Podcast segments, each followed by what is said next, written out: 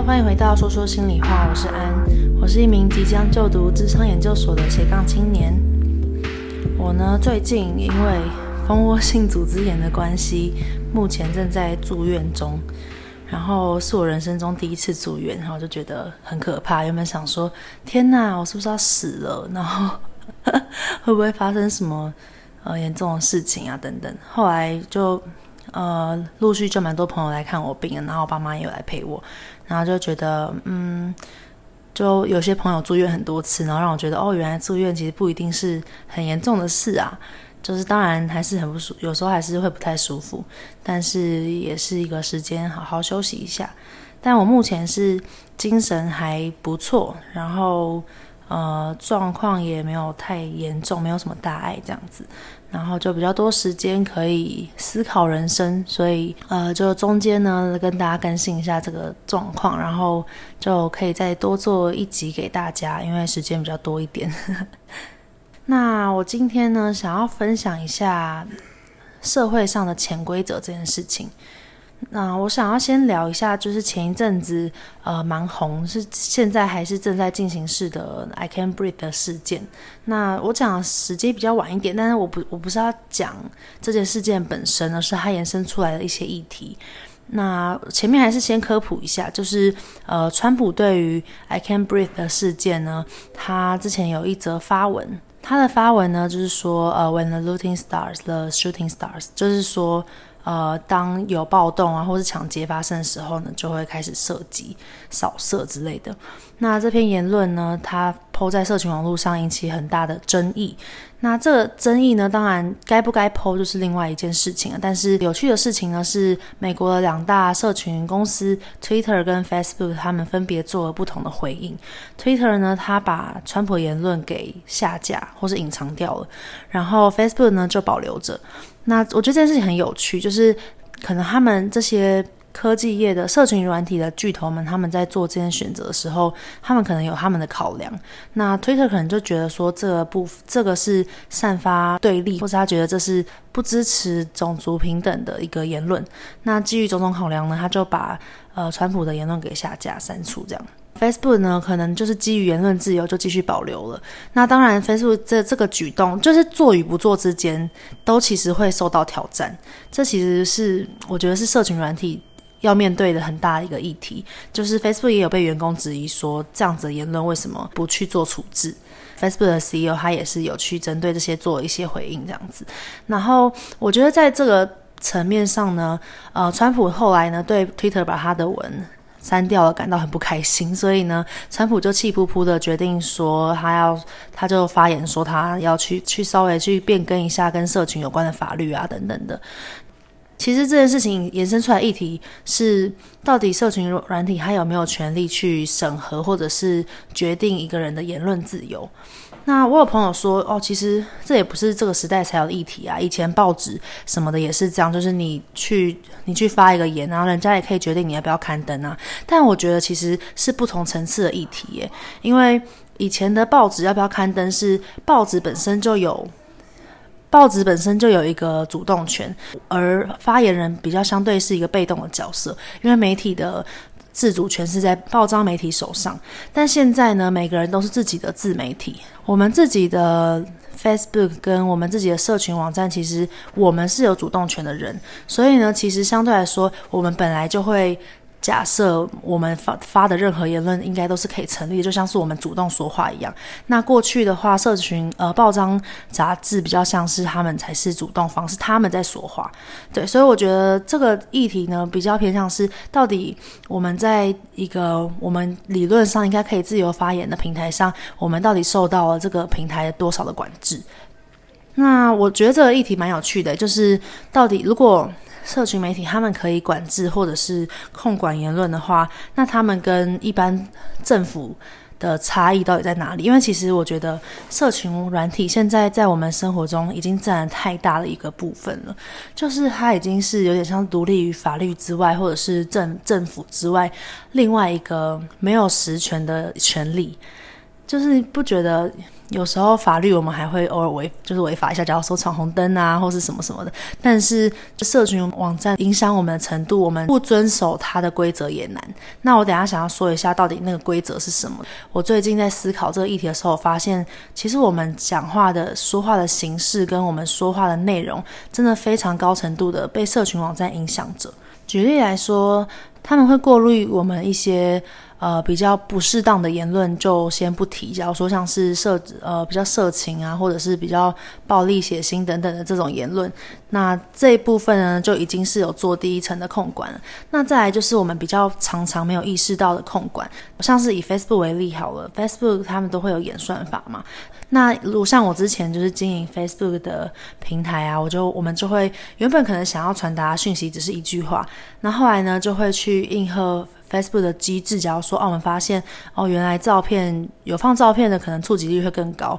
或是以前是有放连接的话，触及率更高，那我们就会慢慢开始去转移我们讲话的方式。可能原本我们想讲的是一句话，我们就会为了要弄出一个连接，然后去外面去找证据，或者是去把自己的呃一句话延伸成一篇文章，放在其他的网站上，再引用进来，或者是我们就会刻意去生出一张上面有文字的图，或者是我们发现哦，影片触。触及率更高，我们就甚至要把我们原本的一句话，把它扩展它的内容，或是加一些、添加一些东西，变成一整个影片。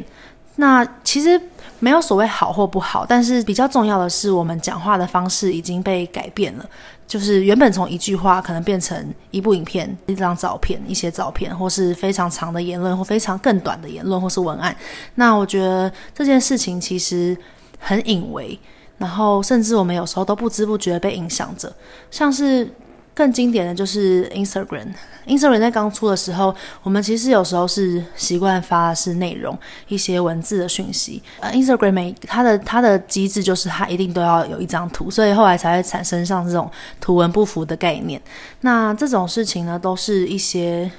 小小的迹象，只是在我们越来越熟悉这些社群网站，越来越。习惯他们的时候，我们就已经失去了这样子的觉知，就会有一点太理所当然的觉得，哦，这些事情就是这样啊，我就是要触及更多人，所以我就要怎样怎样贴文，而不会思考到，哦，原来我们真的就是被他影响很多耶。这边就是讲的是社群的一些潜规则，那当然，我觉得在潜规则的部分，可以再延伸到像我们平常的生活、我们的环境跟一些团体，它都有潜规则的。举例来说呢，像是交往中的潜规则，大家比较贴切的可能就是知道说，哦，有时候跟异性出去，你在交往的状态下，你可能就要报备一下。这件事情不一定是一开始就会明文说明的，因为潜规则本身就是一个呃，不是明文定定出来，但是大家都会有一点意识，或多或少都有意识，并且大家的行为都有在遵守的一个规则。所以，像是交往中的潜规则，可能也许还有很多，就是看你跟对方的相处而定。可能对方，呃，他可能就是会希望你一定要记住对方的生日啊之类，这也是小小的一些潜规则，或者是逢年过节一定要庆祝一下啊。那再大一点的团体呢，像是职场，那职场的潜规则大家也都很知道嘛，就是有一些像是大家比较常说的拍马屁的行为，那可能我们也知道哦，这可能是他要去进签的一种潜规则，或是哦，主管都喜欢拍马屁啊，那他也是一个呃职场中的潜规则。或者是像是我们要跟上司、同事打好关系啊，不是说你自己的事情自己一个人埋头苦干就好，这也都是一些比较大家都会说是 common sense 的部分啊，就是一些潜规则的部分。那如果有办公室政治的话，你也要去。沉浸在里面，然后也要去可能跟大家一起搅和啊之类的。那如果你没有办法做到这些的话，你就很容易被踢出这个团体，或者是很容易没有办法融入，因为规则就是这个潜规则，就是大家会需要一起去遵守的。所以我觉得，呃，听众们呢也可以去思考看看自己身边的环境，或者是自己所处的一些团体有哪些潜规则的存在。那我这边就想要再延伸提问到说，看不懂规则的人会怎么样？就是大家可能会蛮好奇的。大家可以想一下，以前在读读书的时候，假如说小学啊、国中、高中，那些在班上打破秩序的人，通常会有什么下场？不外乎就是可能被惩罚嘛，然后或者是被排挤啊，觉得说哦很烦呢，他干嘛？还有我们被扣分啊，什么什么的，对不对？被惩罚的话呢，呃，在这种没有遵循潜规则的状况下，被惩罚的状态有可能就是被他会受到一些不是不一定是实质的惩罚，可是他会受到一些团体的压力，那这也是一种惩罚，那他可能会呃被被孤立，那当然被孤立、被排挤，这些都是一些惩罚机制。那最后最惨的话，可能就是他有可能会被踢出团体，或者是。当他如果是有选择状态下的话，也许他呢就会自己离开团体，去选择他觉得比较可以接受潜规则的地方。说到潜规则，我就想到我最近在看的一部实境秀，叫做《欲罢不能》。实境秀的意思其实就是他找一些真人，然后不是用演出的方式，而是实际在那边发生的一些事情，然后把它用记录下来的方式去去呈现。那它的规则很有趣，就是聚集了世界上所有喜欢非常经常约炮的男女。然后去筛选过，找出那种颜值超级无敌高，然后身材爆炸好的那些天菜啊，男神女神，聚集在一个海岛上。那他们可能原本不知情，他们在海岛要干嘛？可能原本就以为是一个简单的交友活动这样。然后结果他们其实规则到海海岛之后，他们就陆续陆续开始宣布。呃，从在他们海岛的期期间，这些非常爱约炮的男女们呢，就是不可以跟眼前秀色可餐的异性或是同性发生任何亲密接触。就是包括亲吻啊，然后呃一些爱抚啊、性行为啊之类，这些全部都被禁止。这样，那他们拥有共同拥有十万块钱，只要他们做了刚刚提到任何一个行为，他们就会被扣钱。所以呢，我觉得这件事情很有趣。在很明显刚刚提到的潜规则这一块呢，在他们这个岛上，因为有共同利益，就是那个十万块。所以呢，他们的潜规则很明显，其实也不能说是潜啊，就是很明显的规则，就是他们不能够去做呃这些比较亲密的行为。但是呢，他们又要在不做这些事情的前提下面去发展关系，所以其实就会。呃，遇遇到很明显的个人利益跟集体利益有冲突的一些状况，这样，所以我觉得还蛮有趣的，就是会看到说大家会有一些挣扎，就是在呃，他影集里面有有几段是真的，毕竟大家还是会有点忍不住，然后去发生一些肢体接触啊，或是一些亲密的行为。那在这样的过程中呢，他他们会害团队去损失一些钱，这个时候团队呢就会。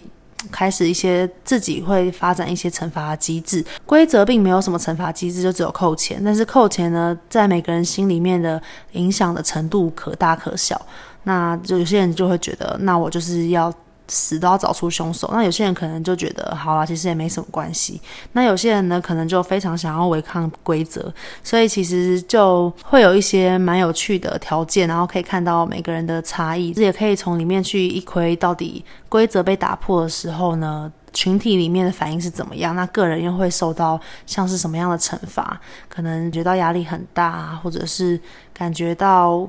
呃，团体会都把自己当做背叛者啊之类的，那这种压力可能甚至会比可能会比个人的良知谴责还要更严重。对有些人来说，欲罢不能这一步提完之后呢，我自己会想要分享一下我个人对规则前或潜规则的看法。呃，虽然我觉得我本人是一个不喜欢有很多规则，或者是我不是一个很喜欢遵守规则的人，